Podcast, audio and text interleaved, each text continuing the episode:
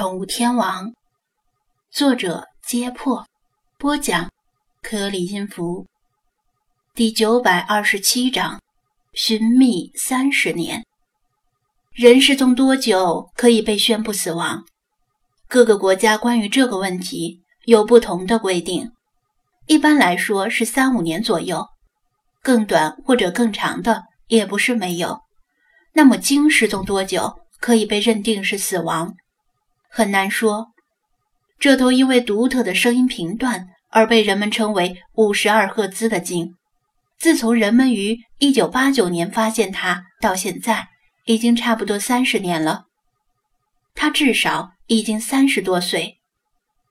鲸的寿命一般都很长，远大于三十年，但三十年可以发生太多太多的事儿，而早在二零零四年之后。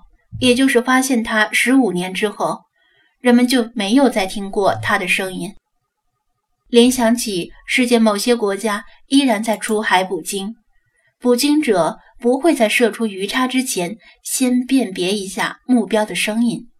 对他们来说，鲸就是鲸，无非是一团巨大的血肉而已，没什么区别。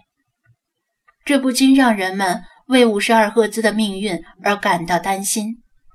张子安以前就读到过他的故事，不过当得知他已经很多年没有露面时，也倾向于认为他已经死了，可能是老死，也可能是自然原因死亡，比如在海中遇到大群的虎鲸，或者遇到了健康问题，当然也可能是死于捕鲸者的手下。当遇到那头神秘的巨鲸时。他早已把这个故事遗忘到记忆的角落里，没有第一时间意识到对方可能是五十二赫兹。毕竟海洋太大，海洋中的巨鲸也不少，怎么可能那么巧正好遇到他？怎么可能看到一头巨鲸就认为是五十二赫兹？要知道，以前人们只是听过他的声音，从没人见过他的真身。连它到底是什么种类的鲸也无法完全肯定。确定五十二赫兹身份的唯一方法就是通过他的声音来判断，其他方法皆不可靠。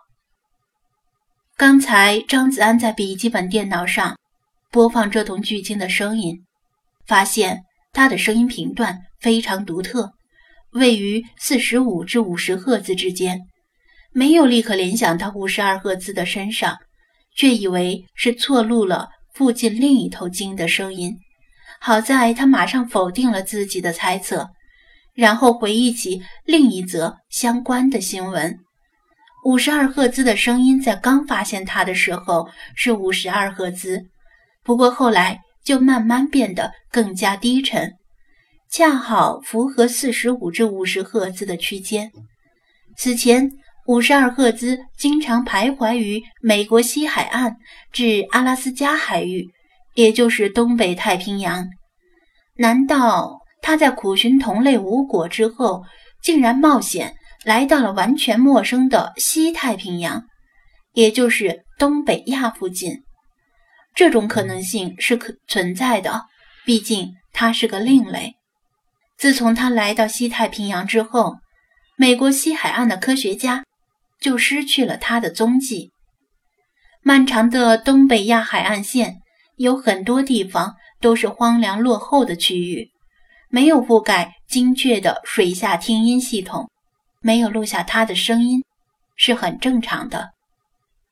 可能是由于某种契机，比如他听到了世华的歌声，虽然可能听不懂，但他同样感受到了歌声中的孤独。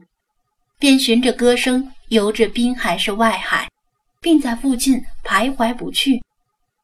宠物店与大海距离最近的路线就是张子安常去的那片海滩，因此他总是出现在那里，与张子安不期而遇。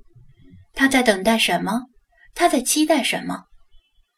想通了之后，张子安还没来得及想好如何处理这个发现。就被世华的哭声折腾了个焦头烂额，世华、菲娜、老茶和派都听得非常入神，仿佛随着张子安的讲述，他们也跟着那头最孤独的鲸鱼游历整个浩渺的太平洋，目睹了无数壮丽的美景，见证过无数次海洋里的弱肉强食，无数次向同类发出呼唤，却始终得不到回应。他被深不见底的孤独所吞噬，就像是被全世界抛弃了，却没有心灰意冷。特别是世华的感触最深，他和他一样，都是真正意义上的独一无二。世华再无同类，他再次默默垂泪。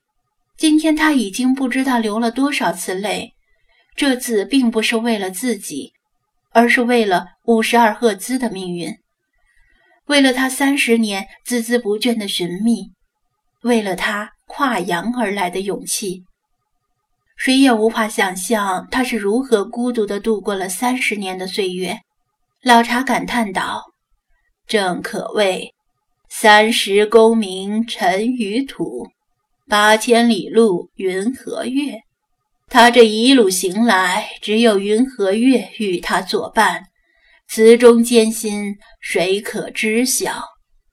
就连平时不假辞色的菲娜也点头赞许。”那个世华抬起头，晶莹的泪水在眼眶里打转，哽咽着说道：“我们能为他做些什么呢？”张子安说道：“有人猜测，五十二赫兹可能是蓝鲸与长须鲸杂交的后代。我亲眼见过，觉得这个猜测很有道理。他最大的愿望应该是能够找到另一头与他相似的同类。”但是这很困难，就算有另一头同样是混血儿的鲸鱼，也未必会使用四十五至五十赫兹的频段。鲸的求偶交配相当的荤素不忌，而且没有节操。只要体型比较接近，即使不同种类的鲸也可能会擦出激情的火花。关于不同种类的鲸之间杂交的传闻由来已久，但由于大海的广阔和深邃。能够得到证实的例子极度罕见。探索频道曾经讲过一个事例：研究者来到扶桑，从扶桑市场买来鲸肉，本意是研究鲸肉的 DNA，以追溯其来源。结果竟然发现，这块鲸肉的 DNA 表明它是混血儿，来自蓝鲸与长须鲸。一头罕见的混血鲸鱼就这样被送上了扶桑的餐桌，令人颇为惋惜。